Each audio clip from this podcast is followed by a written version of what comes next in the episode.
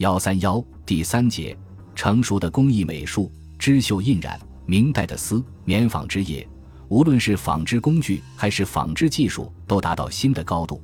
织物的品种较之元代更加丰富，涌现了许多色彩和图案独具特色的极具审美价值的产品。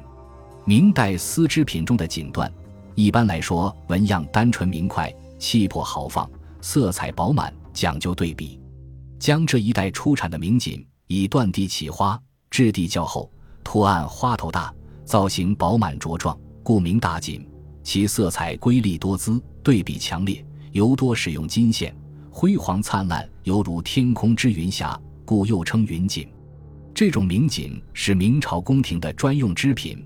多用于制作帐幔、铺垫、服装和装裱等，其中以织金缎和装花缎最为名贵。织金缎是从元代的耐石狮及织金锦缎发展而来的，它的图案设计花满地少，花纹全用金线织就，充分利用金线材料，达到显金的效果。装花缎为明初新创，它将一般通缩织材改成分段换色。以各色彩尾用通经缎尾的方法在缎地上挖花装彩，故名装花。它是明代织造工艺中最为复杂的品种，特点是用色多，可以无限制的配色，一件织物可以织出十几种乃至二三十种颜色。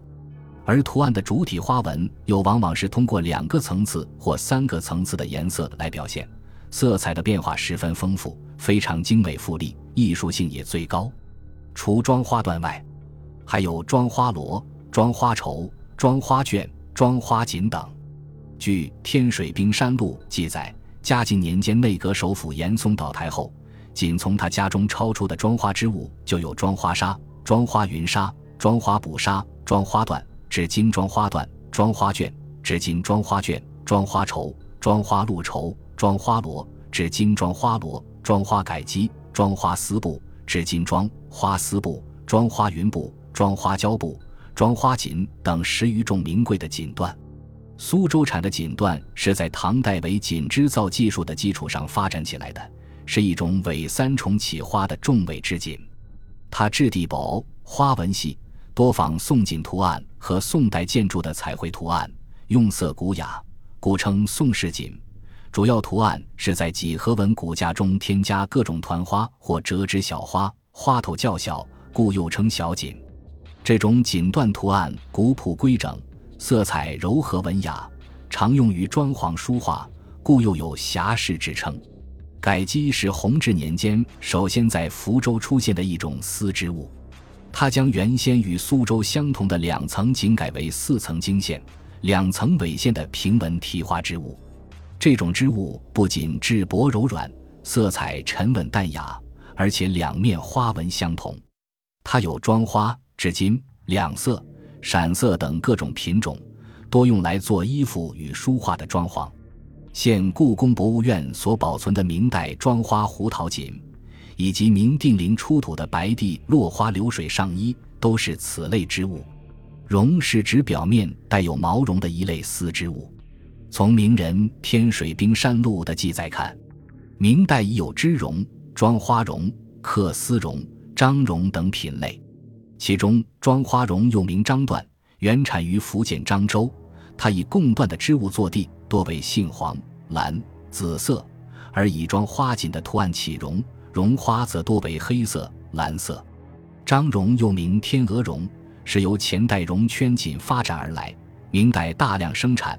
它有暗花、五彩、金地等各种品种，常用来做炕毯和垫子。明代缂丝技术有了进一步发展。不仅大量采用金线和孔雀羽毛，而且出现了双子刻丝法，可以随织者的意图安排画面的粗细疏密，也可以随题材内容的不同而变换织法，使织物更加层次分明、疏密有致而富于装饰性。刻丝的应用范围也更加广泛，除去传统的画轴、书法、册页、卷首、佛像、表首之外，袍服、帐幔、椅披、桌围、挂屏、坐垫。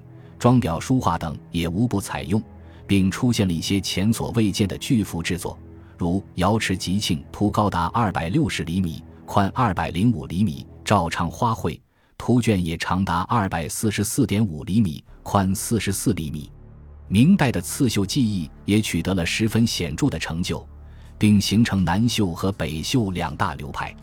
南绣中最著名的是上海的顾绣，由明末上海陆香园顾江海窃庙氏首创，而以顾江海直授前妻韩熙梦的作品最为有名。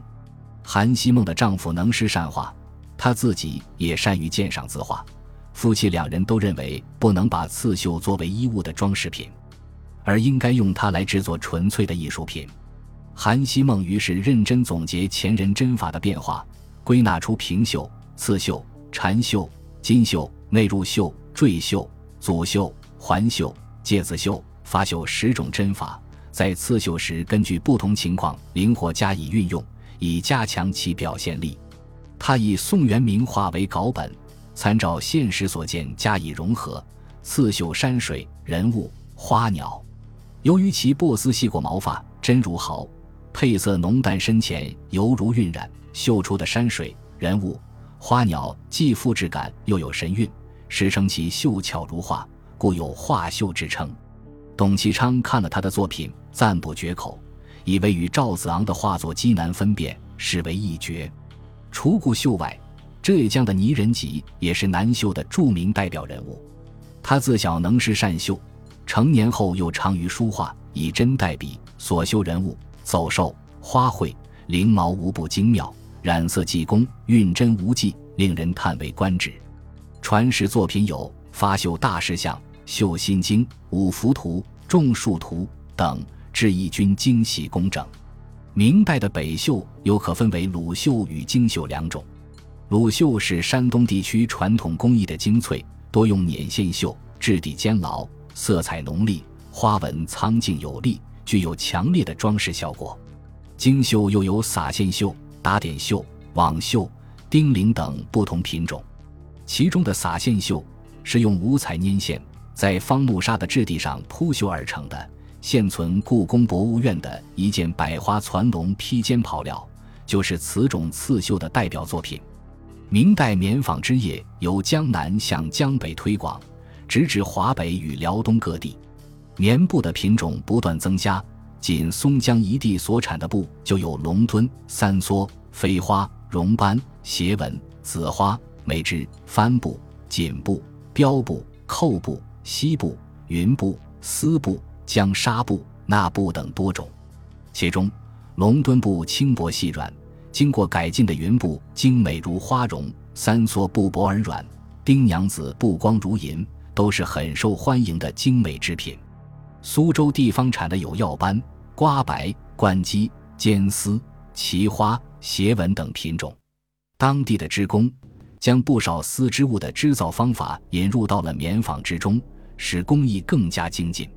随着织棉工艺的发达，印染技术也已大大提高。用朱蚁等进行脱胶炼帛和精炼棉布的方法。使得织物外观的色泽更加柔和明亮，手感柔软。这是在印染工艺中首次运用的生物化学技术。与此同时，由于配色、拼色工艺方法的进一步发展，颜料和染剂品种也较前有显著的增加。据《天工开物》张师的记载，当时已能染制大红、莲红、桃红、银红、水红、木红、紫色、褐黄、金黄、茶褐。大红冠绿、豆绿、油绿、天青、葡萄青、淡青、包头青、毛青、翠蓝、天蓝、玄色、月白、草白、象牙、藕褐等四五十种颜色，色彩经久不变，鲜艳如新。不仅普遍流行单色胶花布，还能制作各色浆印花布。此外，边陲地区的少数民族在纺织和印染技术方面也有相当的发展。如西北少数民族的地毯、地毯、和田绸；西南少数民族的苗锦、侗锦、壮锦、秃锦；苗族、布依族、土家族的蜡染等，均具有浓郁的地方风味和鲜明的民族审美特点，拥有强大的生命力。